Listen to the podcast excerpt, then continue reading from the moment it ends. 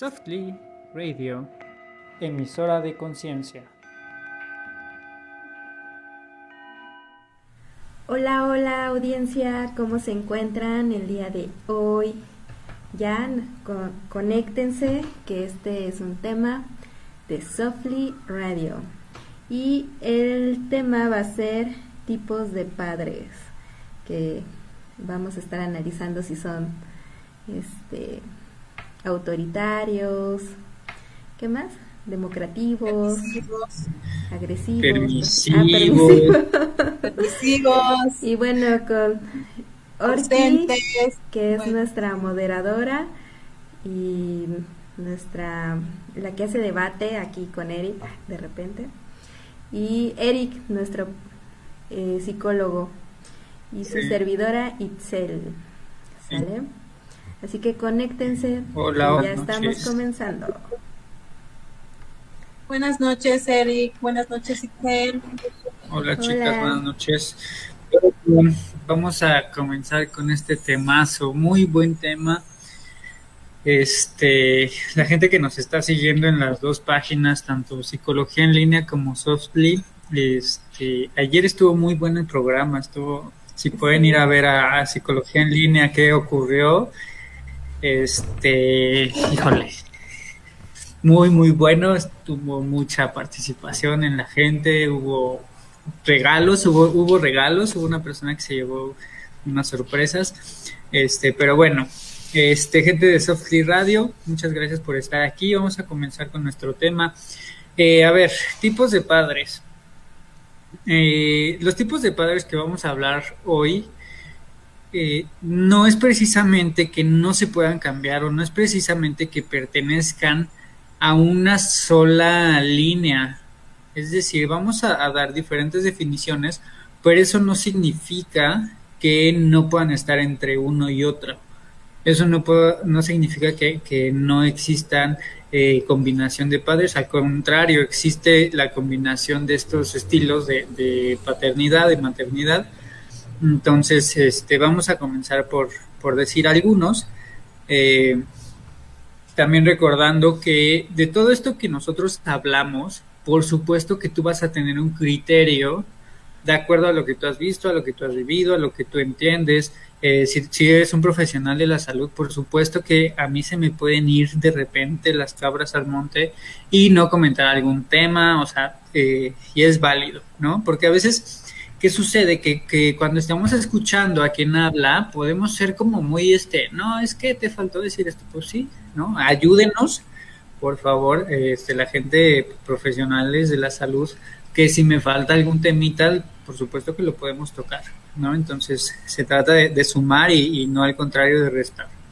Este, bueno, eh, vamos a tener siempre una influencia de educación, ¿no? Y esta, y esta influencia de, educación va a ser eh, pues nutrida por nuestros padres principalmente, si es que vivimos con ellos, eh, o por la familia que rodea a, nuestra familia nuclear. Es decir, la familia que puede rodear a papá, mamá y mis hermanos. Es decir, si yo vivo en una casa donde aparte de papá o mamá, o si no es, o si está solo papá o si está solo mamá, está también la abuela, está el tío, está la tía, está la prima, está quien sea, todo eso tiene que ver eh, con, este estilo de crianza. Sí, entonces es importante que a lo mejor pueden decir, ¿sabes qué? Pues a mí no me educó mi mamá, me educó mi abuela, porque a lo mejor este, mi abuela era la que siempre estaba para mí, porque mamá siempre se fue a trabajar.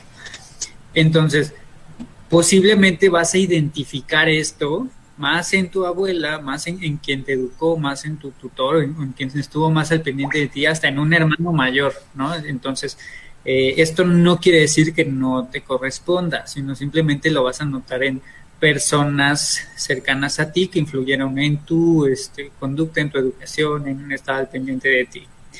Entonces, pues bueno, eh, ¿quién no tuvo este, no sé, en la escuela cuando, cuando ibas a clases, que veías que, era, que había un papá o una mamá muy seria, ¿no?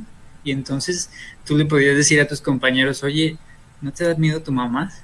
¿No te da miedo tu papá? ¿No? ¿No te da miedo como que te regañe o se ve que debe ser muy regañón, ¿no? Se ve que debe ser como muy serio, se ve que debe ser muy aburrido, ¿no? Y entonces a veces los hijos como, no, pues sí, a veces sí, ¿no? Este, entonces, eh, fíjense, el primer tipo del padre del que quiero hablar es el padre autoritario.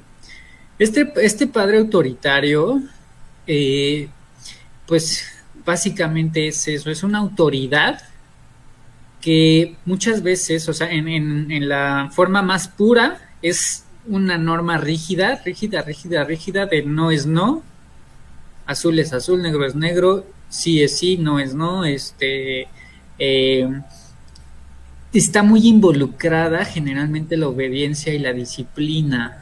Eh, generalmente son hijos de soldados, hijos de marines, este, hijos de, de gente que tuvo que ser como muy recta, gente que tuvo que, cumplir con mucha disciplina y entonces traen esa escuela, ¿no? De la disciplina, del, del estar recto, de, de, de, de alguna forma una escuela medio militarizada, ¿no?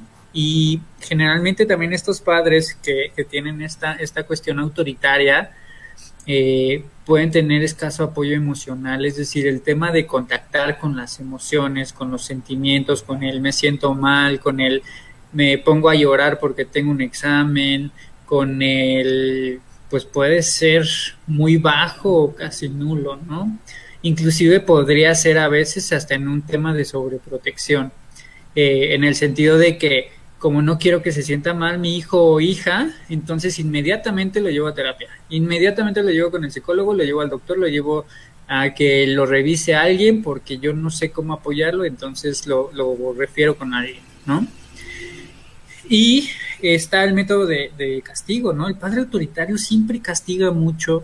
El padre autoritario siempre tiene una línea eh, donde si no se cumple lo que yo digo, de castigo, ¿no? Y te somete. control, ¿no, Eric?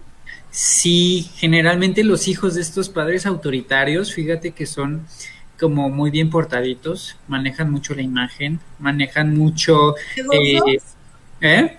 ¿Miedosos? O sea, siempre el, el, estar con miedo para que no los regañen, para, o sea, tratar de mantenerse como que al límite y... Sí, como, ajá la presentación para no estar en problemas. Hay una tendencia a dos cosas que no están descartadas las demás. Las dos cosas que puede generar el, hijo es o permanecer eh, con esta disciplina bien estructurada, es decir, como mi papá me enseñó a ser disciplinado, yo puedo tener la disciplina que, que me enseñó papá, o todo lo contrario, ¿no? La indisciplina total. Es decir, eh, sí puedo caer mucho en el miedo, sí puedo caer mucho en el eh, que pueda estar teniendo miedo, aunque yo haga las cosas muy bien y aunque haga las cosas perfectas para los demás, desde mí puede haber un miedo interno a, hacerlo mal. Y si me sale mal, y si me critican, y si se burlan, y si no sé, y si no puedo, y si, ¿sabes? Como hubo tanta autoridad se quedó una imagen ahí como de, chin, va a ser demasiado para mí, va a ser de, demasiada exigencia, con algo no voy a poder. Y generalmente ese tipo de hijos son los que más pueden, los que más capacidades tienen. El tema es que aprendieron a tener miedo, aprendieron a, que esa, esa línea de, de esa directriz, esa, esa eh, ¿cómo decirlo? Eh, esa rigidez aprendimos a que de ahí ya no podíamos salir.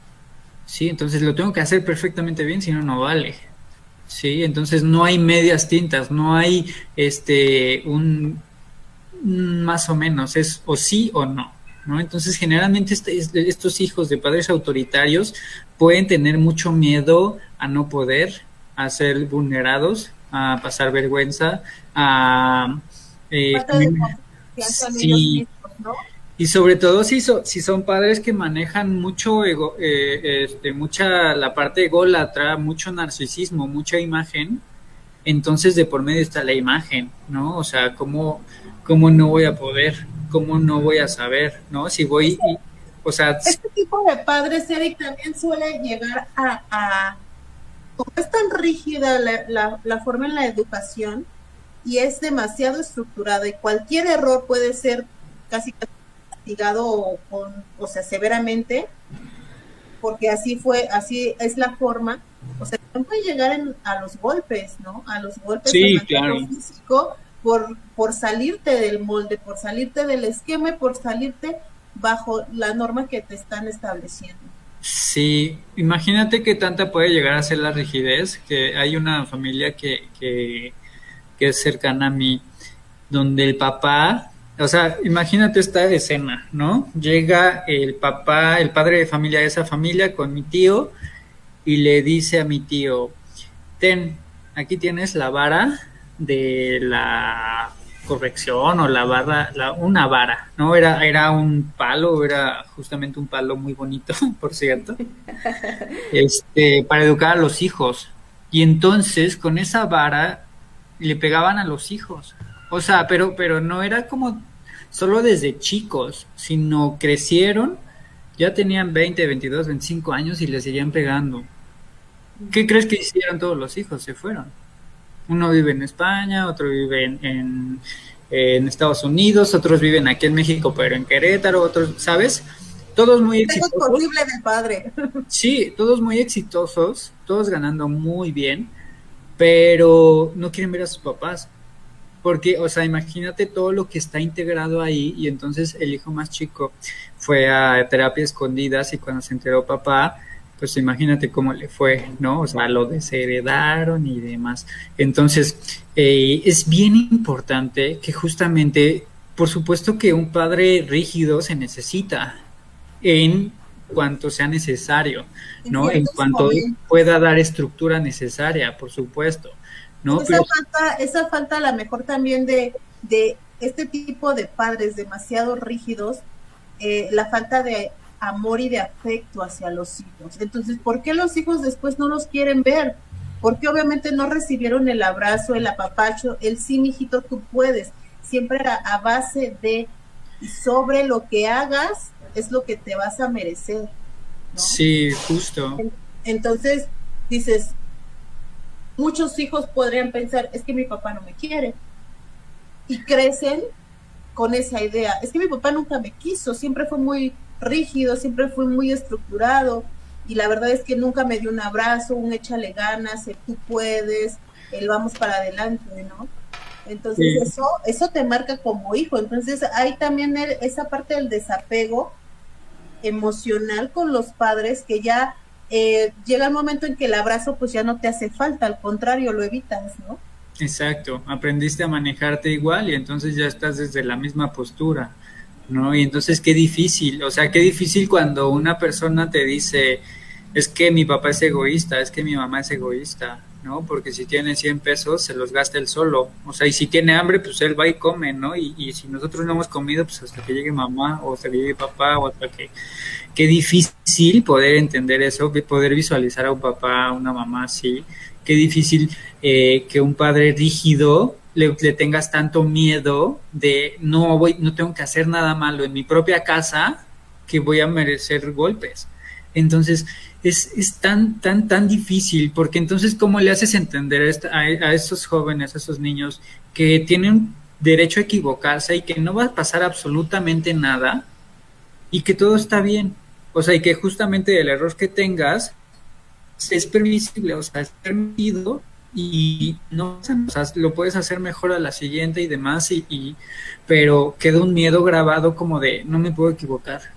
Tengo un examen y entonces me pongo súper nervioso tengo este una prueba y entonces antes de la prueba ya estoy con la angustia porque qué tal que no sé y qué tal sabes o sea eh, estamos produciendo unos hijos demasiado angustiados demasiado ansiosos demasiado este en, en el temor no desde el someter a, esos hijos y entonces estos padres rígidos, eh, ojo que también los padres rígidos pueden ser padres muy miedosos, ¿sí? Entonces, emocionalmente, pero muchas veces también, y yo creo que la mejor también en la mayoría de los casos, Eric, eh, aparte de haber sido lastimados, es obviamente por la misma educación que ellos recibieron, pero hay mucho amor por parte de los hijos. Y es tanto el querer el querer que sean tan perfectos los hijos, el querer que supuestamente no sufran lo mismo que uno, que dices, no se me va a salir mi hijo del huacán, ¿no? Por, por ese mismo hueco emocional que ellos tienen, esos mismos vacíos.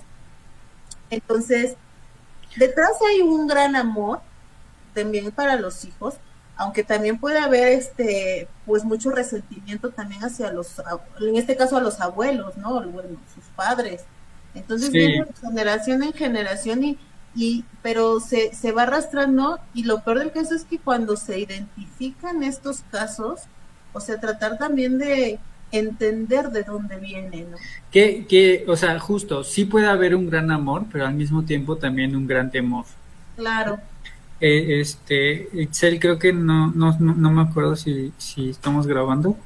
Ay, no. Pero ahí siempre se me olvida grabar. Entonces, este, bueno, nada más vamos a esperar a que comencemos a grabar. Para pasar al siguiente. Sí, entonces, eh, Listo. Tenemos, tenemos dentro de los tipos de, de padres, eh, el, pues el padre que, del que hablábamos ahorita, el padre eh, rígido, ¿no? Este, este padre que a veces eh, el padre autoritario también tiene mucho miedo, ¿no? O sea, el padre autoritario, hay, un, hay un caso que tengo de una, una paciente. Y, el, más, y, uno de los más grandes miedos es a lo mejor perder al hijo. Sí, claro. controlarlo para no perderlo y terminas alejándolo. Claro, sí, exacto. Que eso, eso, que eso produce más angustia en el hijo. O sea, a ver, mira, uno de los casos que, que, he tenido es que justo en todos estos dos años que ya va de pandemia, el papá no deja salir a los dos hijos que son adolescentes, o sea, ya uno va en universidad, ah, no, los dos ya van en universidad y no salen, o sea, no salen para absolutamente nada. Y el día que salieron a la tienda, bueno, uno de ellos sale a la tienda este, desde que entra, Lysol, ponte esto, métete a bañar, ¿no? Lo que sea. Este, bueno, total que un día se hartó y dijo, bueno, ¿sabes qué? Este, pues no me baño y no se bañó y no, bueno, o sea, le fue en ferias, lo, lo, o sea, fue terrible para él porque obviamente había una parte de él que estaba harto de eso, ¿no? Y entonces desde el miedo de, papá, ¿no? De es que como yo soy diabético, es que como soy hipertenso, es que como soy esto y esto y esto y esto, tengo tanto miedo a morirme que cualquier cosa que pueda ser un, algo simbólico para mí de muerte, lo voy a reprimir. Más allá de entender que pues ya el tapete ya no es necesario, ya está comprobado que que es muy, muy baja la probabilidad de contagio, ¿no? Este, si no te limpias los zapatos, todo ese tipo de cosas que el señor... Como una amenaza. Claro, este, dime, Pues justo hoy también a mí este, se me acercaron unas personas que querían hacer una, o quieren hacer una constelación, pero aquí es la mamá, de que está dispuesta a pagar lo, lo que sea con tal de que su hijo pase un examen, ¿no? Entonces la persona, obviamente este, la persona que lo recomendó, yo le dije, es que ah, efectivamente tiene que estudiar el, hijo, pero aquí, más que hacer la constelación para el hijo, seguramente va a salir en la constelación que es la mamá la que no lo, no lo suelta, ¿no? Y, aquí el punto es eh, si la mamá va, va a estar dispuesta a abrir como, pues al final es abrir quizás hasta una herida de lo que ella traiga, ¿no? Claro, es decir, si mi hijo reprueba, que yo no puedo ver o entender, a diferencia de, mi hijo, ¿no? Es decir, como yo estoy haciendo que mi hijo sea una extensión de mí, entonces la respuesta que tenga mi hijo va a hablar más de mí que de mi propio hijo. Entonces, el egoísmo está ahí muy claro, muy, muy claro. Es como yo no puedo enfrentarme y como no puedo eh, tener la capacidad de saber si mi hijo es capaz, ya desde ahorita mejor desconfío y ya desde ahorita mejor trato de manipular las cosas para hacer que funcionen, ¿no? Y entonces es como esta, esa incapacidad que a veces tenemos de, darle permiso a la gente de tener su propia fuerza, su propia capacidad y su propia sanación y su propio entendimiento y lo que sea, ¿no?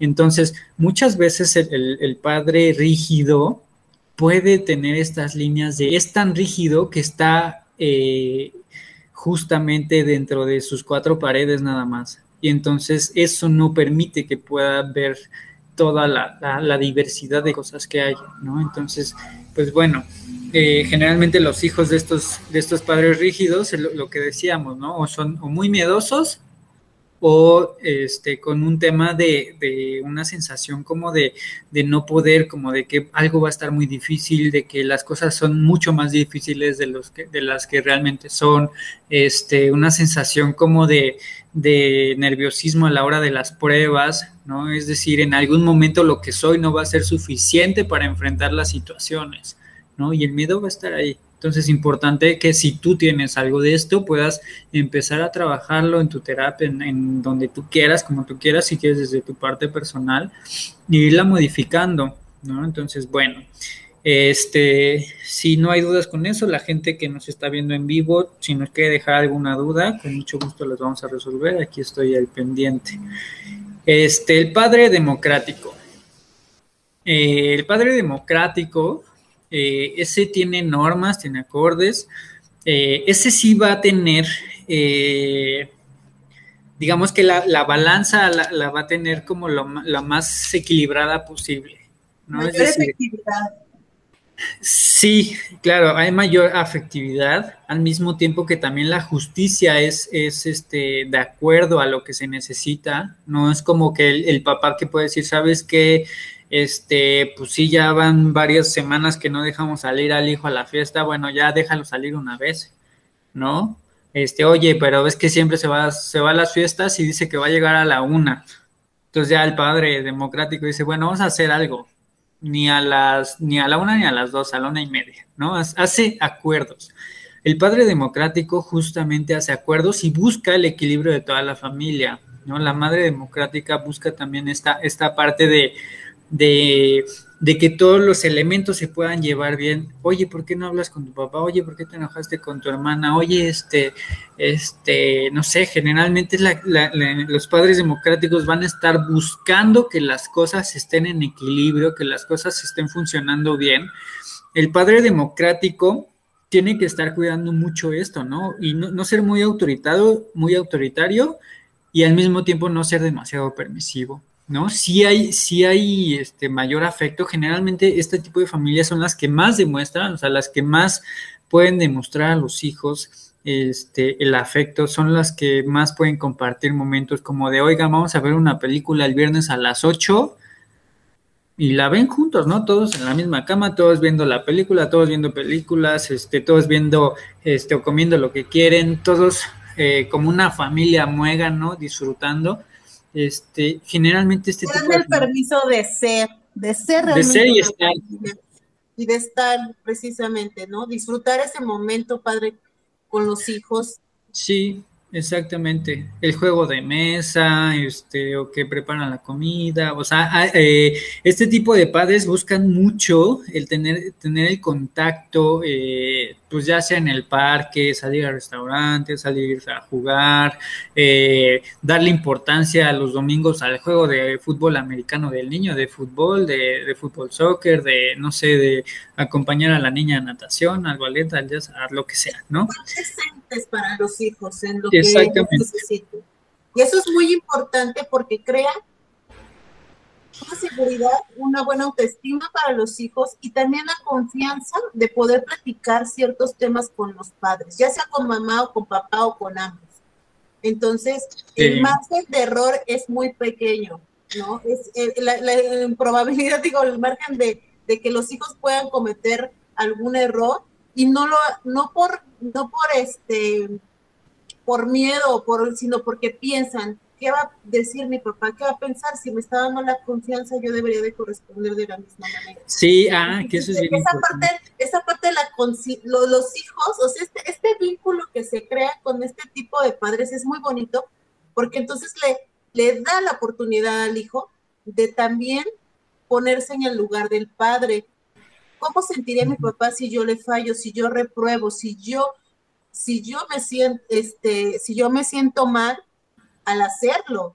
¿Cómo se va a sentir él?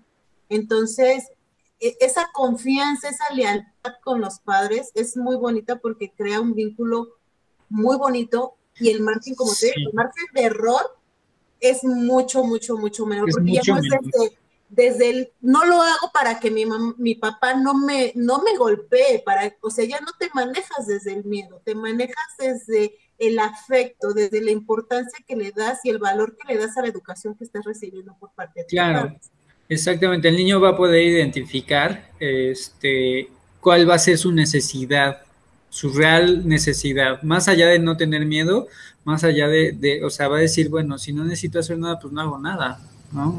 Es, estoy bien, estoy tranquilo. Nos pregunta Luminita de Cristal. Buenas noches, tengo una duda. Si una madre en un principio era muy violenta y después cambió, ¿hay algún daño que se quede en el futuro? Sí puede quedar algún daño, definitivamente. Es decir, a ver, si yo le meto un clavo a un árbol que es joven, si pasan 10, 15 años, el clavo sigue ahí. Sí, entonces eh, sí queda una herida, sí queda un algo. Lo importante aquí es, eh, yo sé que no voy a poder sacar ese clavo, pero voy a poder asumir que ese clavo está por algo, voy a poder ver la situación, voy a poder entenderla y voy a, y voy a darle lugar a, las cosas sin ser víctima de lo que sucedió, sin eh, estarme haciendo daño.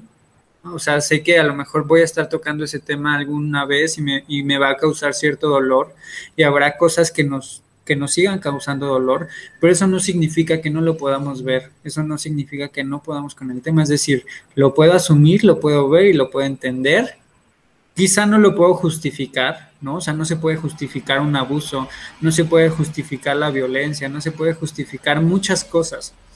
Sin embargo, voy a entender qué pasó, y desde mi aquí y ahora voy a, voy a estar transformando constantemente ese aprendizaje las veces que sean necesarias.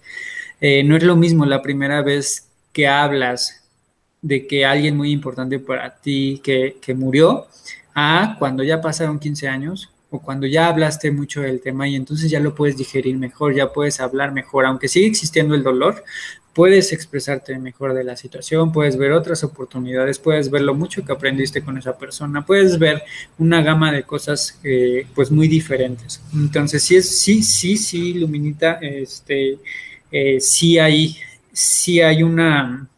Sí hay un daño que, que, pueda quedar en un futuro, por eso es importante trabajarlo, ¿no? Este, otra de las cosas que quería comentar este, con este tipo de, padres que buscan el equilibrio, este tipo de padre democrático, eh, como todo el tiempo están buscando tener equilibrio, eso, eso a veces también puede hacer daño. O sea, aquí lo importante es que podamos entender, a ver, cualquier tipo de padre que seas, de todas maneras tus hijos van a tener que trabajar algo contigo. O sea, no se trata de ser el padre ejemplar, no se trata de, o sea, se trata de que puedas ser eh, pues el mejor papá posible, ¿no? O, el, más equilibrado posible, pero eso no significa que tus hijos no van a tener temas contigo. En algún momento el hijo adolescente se te va a revelar, en algún momento el hijo no va a querer hacer tarea, en algún momento el hijo te va a aventar la comida cuando es chiquito, en algún momento algo va a pasar y todo el tiempo el hijo se puede quedar, el hijo, la hija se puede quedar con alguna sensación de mi mamá no me vio, mi mamá prefirió abrazar a mi primita, ¿no? Mi mamá prefirió este, darle mis juguetes a no sé quién, mi mamá no valora mis cosas, mi mamá regaló mi ropa, no sé, o sea, en mil cosas pueden pasar. Este, dime, Itzel. oye, aquí tocaste un punto interesante. ¿Qué tan sano es que los papás eh, hagan esta dinámica con los primos de, de poner celoso al hijo? Porque en las familias se da mucho, ¿no? De, ay, mira, y el hijo ahí todo celoso. ¿Qué tan bueno es? Depende de la edad. O sea, obviamente si es un hijo chico, o sea, si tiene entre 2 y 6, 7 años, sí le va a afectar muchísimo más porque su concepción de amor, su concepción de familia, o sea, el tema hay que ver qué tanto está presente el objeto amoroso como si no está mamá, o sea, generalmente, no sé, niños entre 6, a, entre 4 y 6 años pueden tener un miedo a se van a morir mis papás, ¿no? Y entonces puede haber un miedo real a que se mueran los papás. Y entonces si el papá o la mamá dice, ay, es que ya aquí llegó mi niño preferido, ¿no? Y, es el primito, entonces me van a dejar de querer. O sea, el miedo sí puede ser real de, de acuerdo a la edad. Entonces hay que estar muy al pendientes de cómo lo está percibiendo el otro, ¿no? De cómo, de cómo lo, o sea, yo me acuerdo que había una primita que, ¿cómo me acuerdo de eso? Porque, porque yo, no, yo, yo me di cuenta cuánto marqué su, su, su, su realidad hasta que, o sea, les voy a poner el ejemplo. Eh, yo le decía, ay, mi niña, estás bien bonita, no sé qué. Y le decía, yo quiero una, una hija como tú. Y entonces su mamá dice, pues usted llévatela, ¿no? Así jugando. Y le dije, ah, pues sí, mira, yo te voy a meter a clases de natación, te voy a llevar a la escuela, ¿no? Así como, pues me empecé a cotorrear, ¿no? Este, y entonces mi esposa me dice, ah, pues sí, tráetela, mira, te damos el cuarto de no sé quién y ahí te ponemos tu, camita y te ponemos tele y no sé qué. vivir contigo. Y entonces la niña estaba como muy contenta, ¿no? Y entonces llega la hora de irnos y me dice, ya nos vamos. Y entonces fue así como que, que Priscila y así como, ah, este. dije, pues bueno, agarra tus maletas y dice, oye, pero ¿cómo le voy a hacer? Le tengo que avisar a mi papá.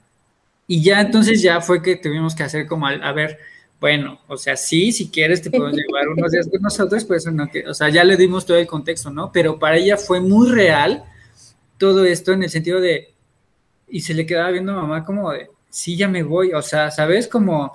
Con tantas promesas, con tantas falsas promesas.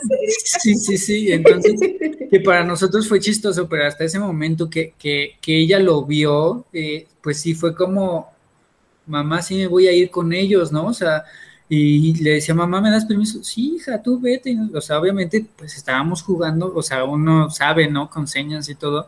Este, y entonces fue como, no, pero ya no te voy a ver. Pero ¿cuándo me vas a traer de nuevo? ¿Sabes? O sea, ese tipo de preguntas empezó a hacer y fue, y fue, o sea, yo me di cuenta cuánto marcamos desde lo que era un juego para nosotros, ¿no? Entonces, este, bueno, quiero regresar al tema del padre este, que, busca este equilibrio, el padre democrático.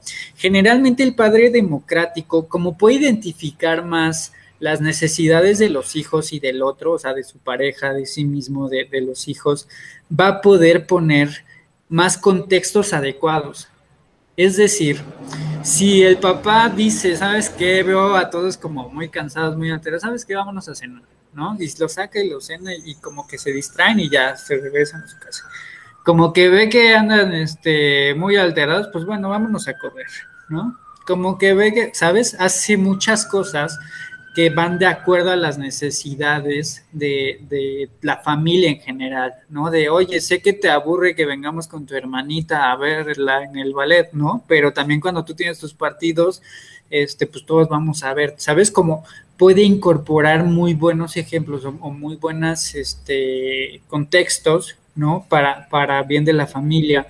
Entonces también mamá puede ser muy justa, ¿no? De, a ver, ok, hija, te voy a dar como tal esto y a ti te doy eso. Sea, pues va a buscar justo ese equilibrio.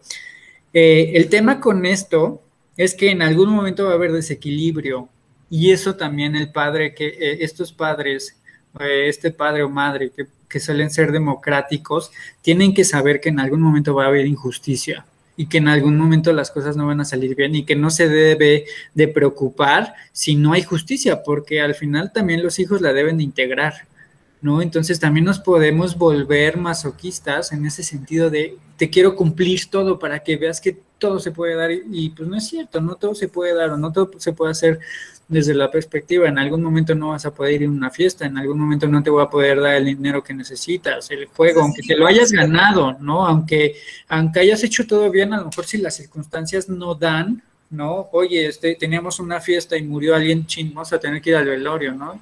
¿Te vas a frustrar? Pues sí, ni modo, pero eh, ese tipo de cosas es bien importante, ¿no? Entonces, eh, si alguien tiene alguna duda, déjenos por aquí en el chat del en vivo y lo vamos eh, resolviendo. El siguiente, tipo de padre, eh, tenemos un padre negligente.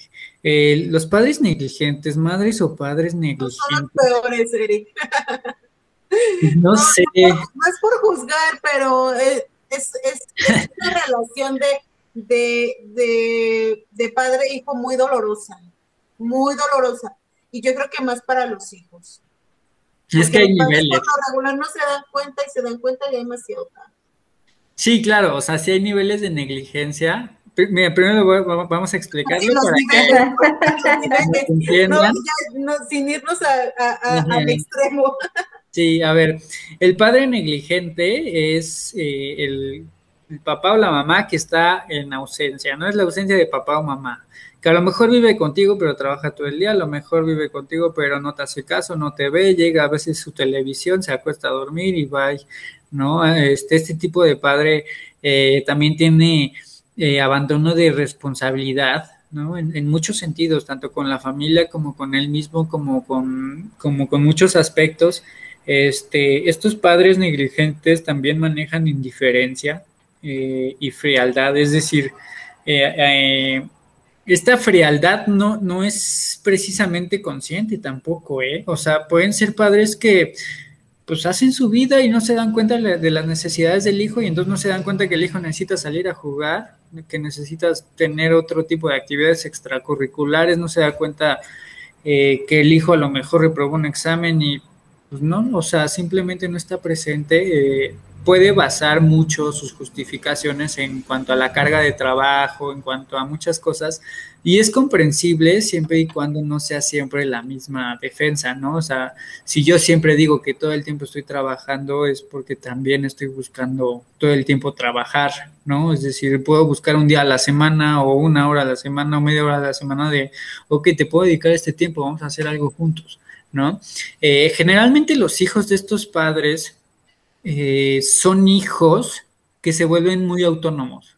Se hacen de comer, este, hacen su tarea solos, este, tienen sus actividades solos, se vuelven muy, muy este, individualistas.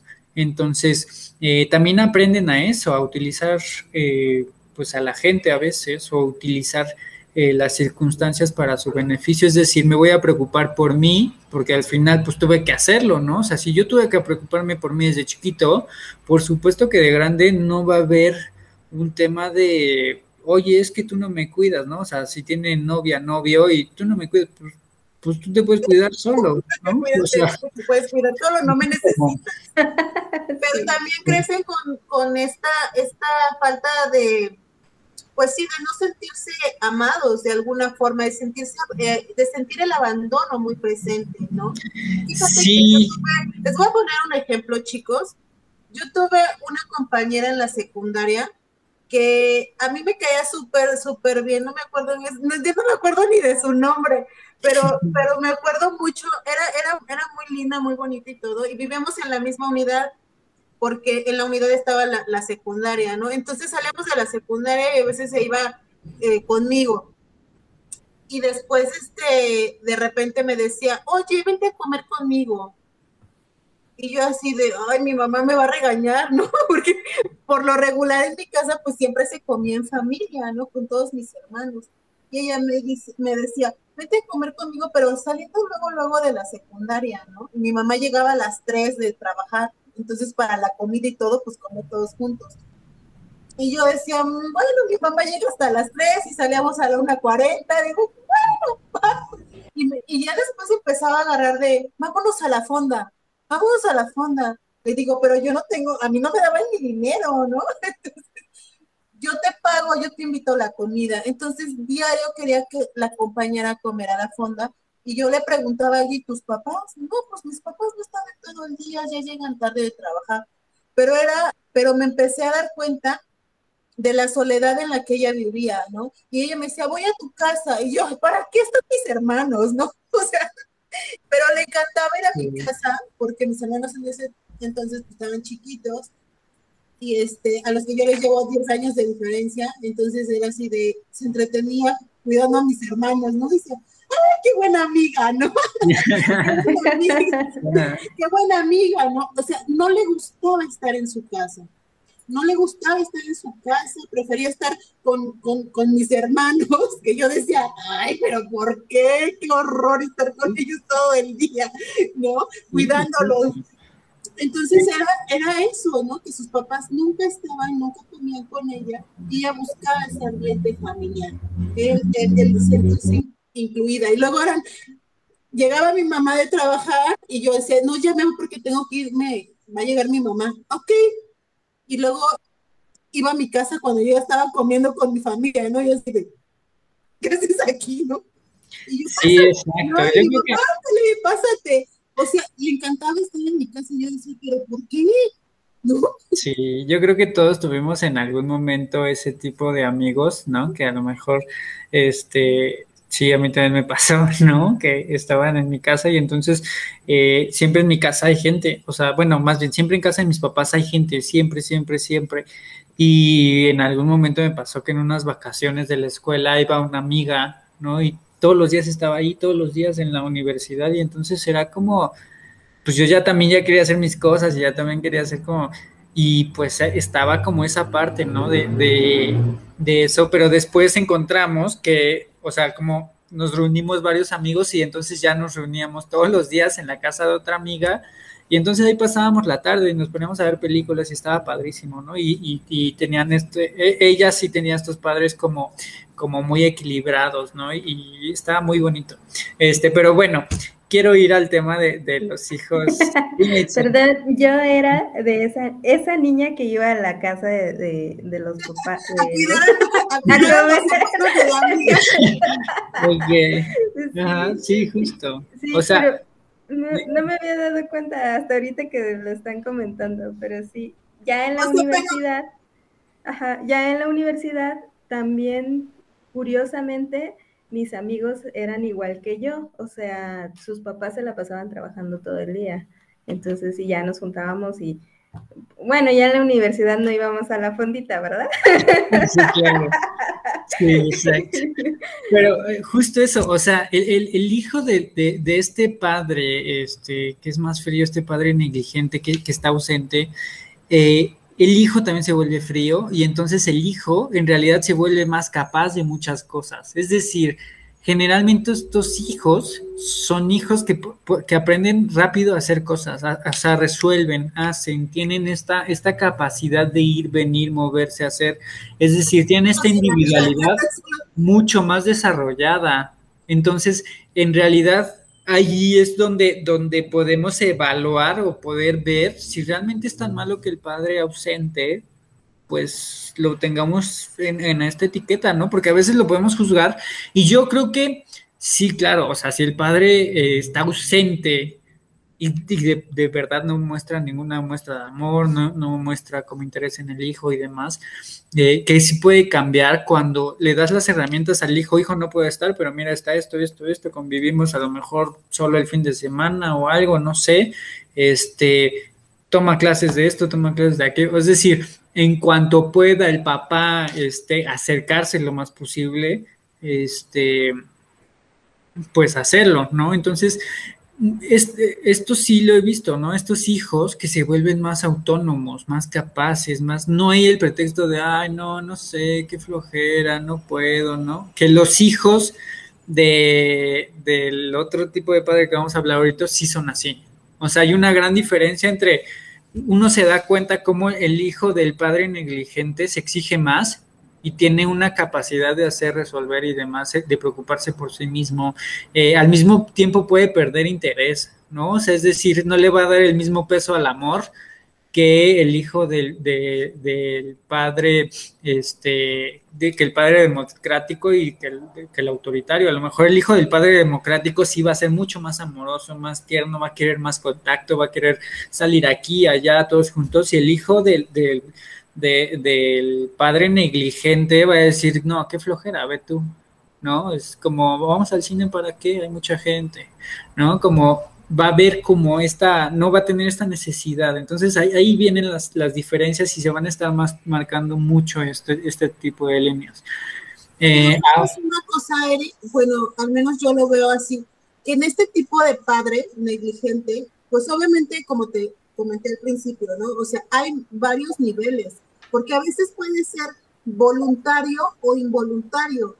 Me refiero a involuntario, es que a veces no tienes las la, como las circunstancias que tú quisieras para poder crear ese ambiente familiar. Más sin embargo, estás todo el tiempo preocupándote por los hijos, estás, tratas, a lo mejor no estás todo el día porque tienes que trabajar, pero la mínima oportunidad, hijo, ¿cómo estás?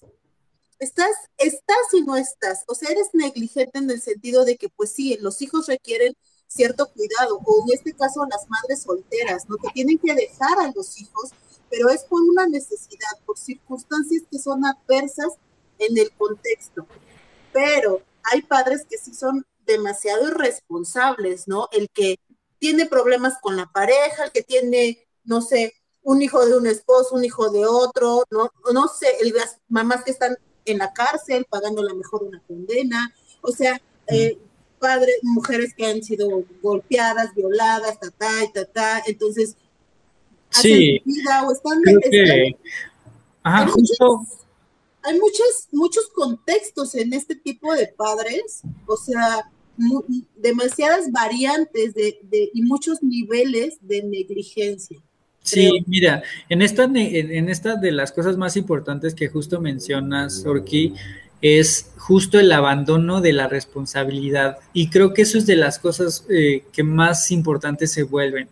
Cuando yo dejo de ser responsable con mi hijo en el aspecto económico, en el aspecto afectivo, en el aspecto de cómo estás, cómo se siente, qué le pasó, ¿no? Es como, este, si el hijo no te siente, o sea, yo puedo ser un papá que trabaja todo el tiempo y que está de viaje, que, pero estoy, si estoy presente con mis hijos, de, les hago una videollamada, oye hijo, ¿qué estás haciendo? Oye, ayúdale a tu mamá, oye, este, eh, dime qué necesitas ahora que regrese, oye, te amo mucho, te extraño, este, ya quiero verte, este, a lo mejor el hijo se va a aburrir de ti, ¿no? Pero sabe que ahí estás. O sea, sabe, sabe que, el hijo a lo mejor en algún momento diga, mamá, ya cuélgale a mi papá, ¿no? Pero, pero que es, es muy diferente que el hijo pueda empezar a rechazar al papá, a la mamá, a que diga, pues ni siquiera está, ¿no? O sea... Ni siquiera me pela. Está de viaje, quién sabe en dónde, o sea, ¿sabes? ¿Quién sabe con quién? ¿Sabes? Como, aunque o sea, hay muchas cosas y muchos factores eh, en cuanto a eso. que no te este llaman ni para saber si estás vivo o muerto. ¿No? El padre está haciendo su vida, está en su rollo, en su trabajo, dejo saber. Claro, sí, entonces eh, creo que eh, tener eh, de todos un poco está bien, ¿no? Hay que ver cuál es el momento adecuado para hacer cada cosa. Ahora, vamos con el, con el último tipo de padre, o por lo menos del que vamos a hablar hoy, este, de los cuatro que vamos a hablar hoy, estos cuatro principales, el, el padre permisivo. A ver, ojo con este padre permisivo, ahorita vamos a hablar más a fondo de él, pero es, el padre permisivo tiene poca supervisión. O sea, ese padre permisivo, este, pues hay, no hay un involucramiento eh, profundo, o sea, no supervisa si lo que está viendo el niño, si lo que está jugando, si el tipo de videojuego, si la tarea, si, si se sintió mal, no, nada de eso, ¿no? Hay afectividad, pero no hay restricciones. Como los padres que no ponen límites, ¿no? Sí, es decir, eh, a ver, yo sé que a mi hijo le hace daño si se come una bolsa tota de papas, le va a hacer daño, ¿sí? Y entonces el padre permisivo le va a dar toda la bolsa de y el niño no tiene conciencia de si le hace bien, si le hace daño, si, le hace mal, si se va a empachar, si nada, ¿no? Este, el padre, el padre, este, autoritario, no, jamás le va a dar una bolsa de papas, ¿no? O si se la da, se la da chiquita y entonces tres o cinco y ya, ¿no? O sea, ya comiste, ya, o que te mereces, ¿no? Pero el padre permisivo no pone restricciones. Generalmente los hijos de padres restrictivos son obesos, o sea, sí tienen una tendencia a engordar. Eh, sí tienen una tendencia a que no conocen cuál es el límite. Es decir, como el padre eh, no tiene restricciones, el niño puede tomar todo el refresco que quiera, eh, va a decir que hizo la tarea y no la hizo, es decir, va, va a tener muchas más mentiras. ¿Por qué? Pues porque el niño va a buscar todo el tiempo su beneficio y su ganancia, ¿no? Como el padre no tiene la estructura necesaria para darle la contención al niño, el niño se va a estar desbordando por donde sea, ¿no? Entonces, hay una flexibilidad excesiva, una excesiva flexibilidad y una falta de autoridad eh, también muy marcada. Es decir, el niño puede hacer un berrinche y el papá no tiene la estructura necesaria para darle contención a ese berrinche. Entonces le dice, para que dejes de llorar, ten esto. Bueno, si dejas de llorar, ten tal cosa.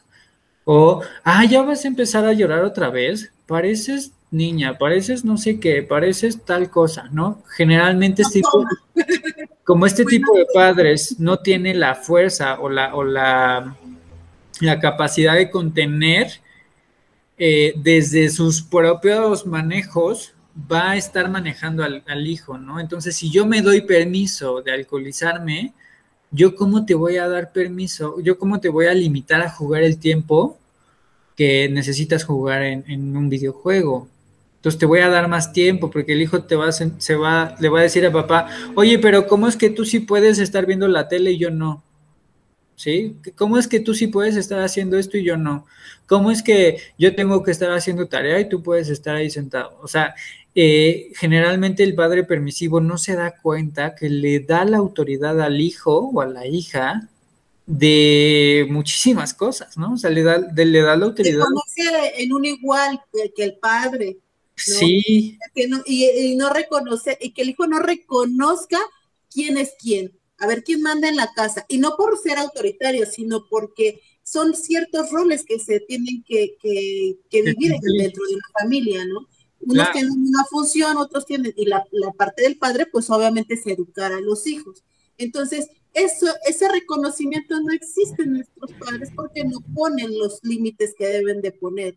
¿no? El, por ejemplo, el autoritario va a estar checando que la tarea esté correcta, que la revise, si no investiga, o sea, lo tiene bien checadito la tarea, ¿no? El democrático va a decir, bueno, a ver cómo te quedó la tarea, ya la terminé, pero esto no lo entendí, bueno, mira, vamos a tratar de, de ver cómo lo puedes investigar, o sea, más flexible. ¿No? Sí. El, ausente, pues obviamente ni cuenta se va a dar. Y el, transmisivo, estando ahí, va a parecer como si no estuviera ahí. O si ya terminaste la tarea, sí, ya la hice, pero nunca verifica, estando ahí, nunca va a verificar si efectivamente hizo la tarea, si la tarea estaba bien o la tarea estaba mal. O sea, me dijo que ya la hizo. Ah, pues ya la hizo, ¿no? Doy por hecho, no, pues es su responsabilidad de mi hijo hacer la tarea y me dijo que ya la hizo, pues ya la hizo. No verifica.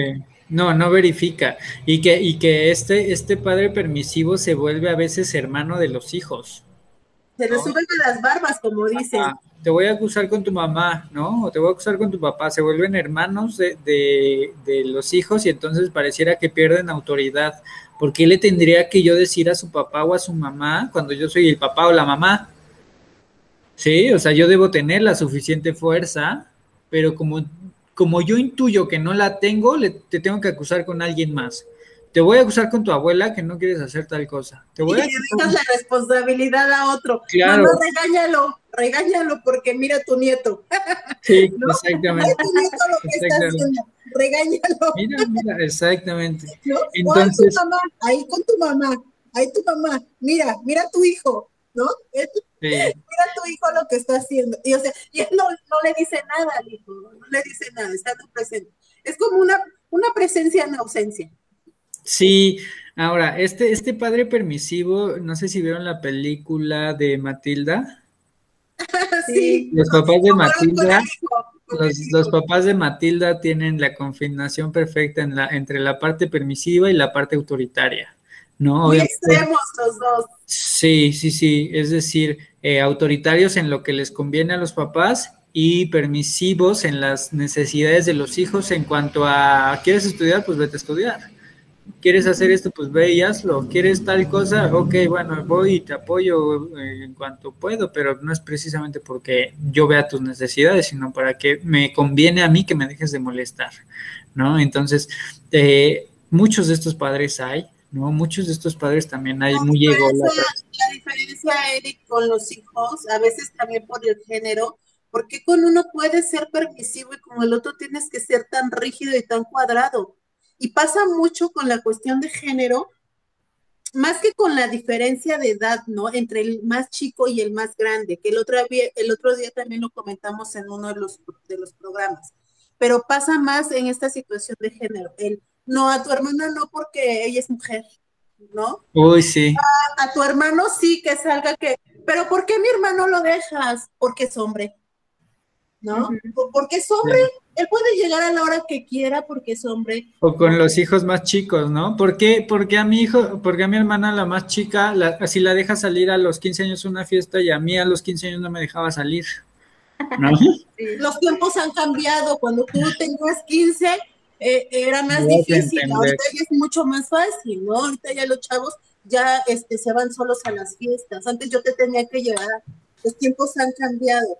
O sea, esa falta de equidad con los hijos, porque independientemente de los tiempos, la educación debe de ser la misma, los valores deben de ser los mismos. Entonces, esa, esa diferencia y esa ambivalencia en la educación de los hijos, solamente por la edad o por el género, me parece que los papás se lo deben de cuestionar a la hora de tener y sí, yo creo que, yo creo que eso lo vamos a, ver en, en, otro programa. Te voy a decir por qué.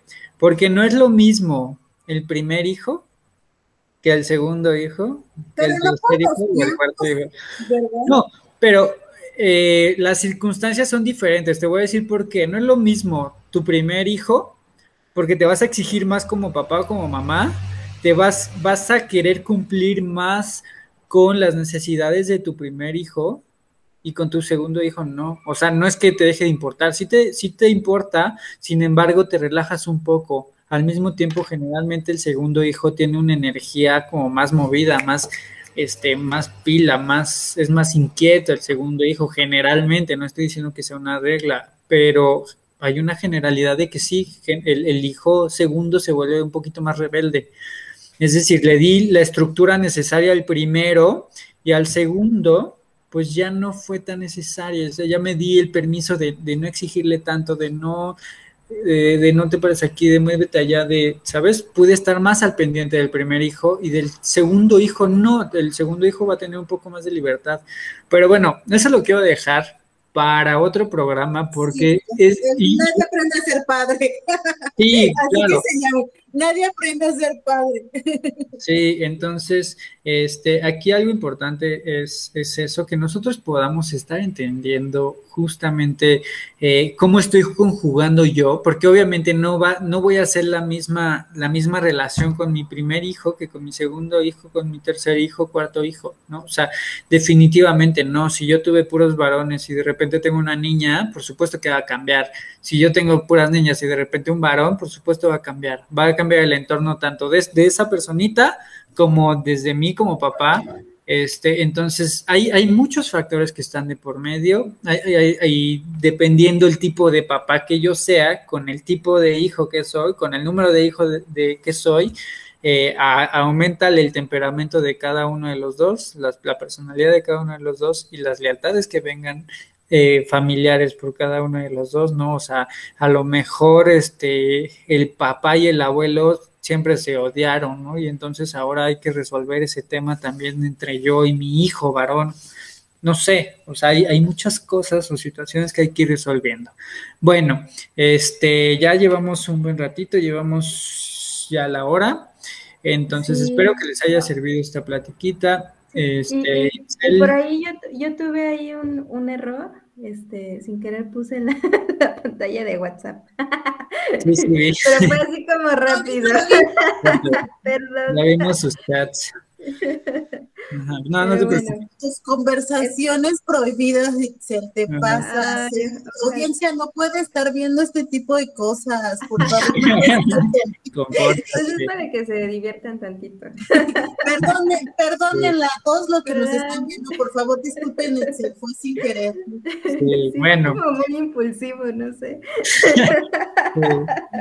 Ok, bueno. muchísimas gracias, Itz, gracias, Orki.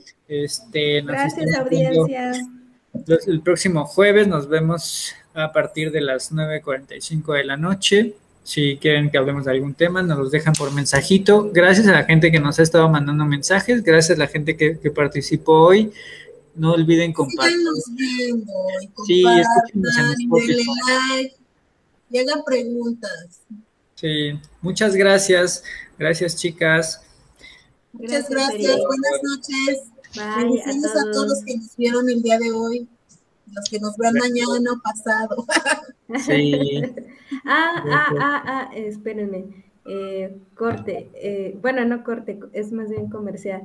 Eh, Eric se va a presentar en Cuernavaca, Morelos, el día 2 de diciembre. Va a haber constelaciones, va a tener un costo de 700 pesos por si a alguien le interesa.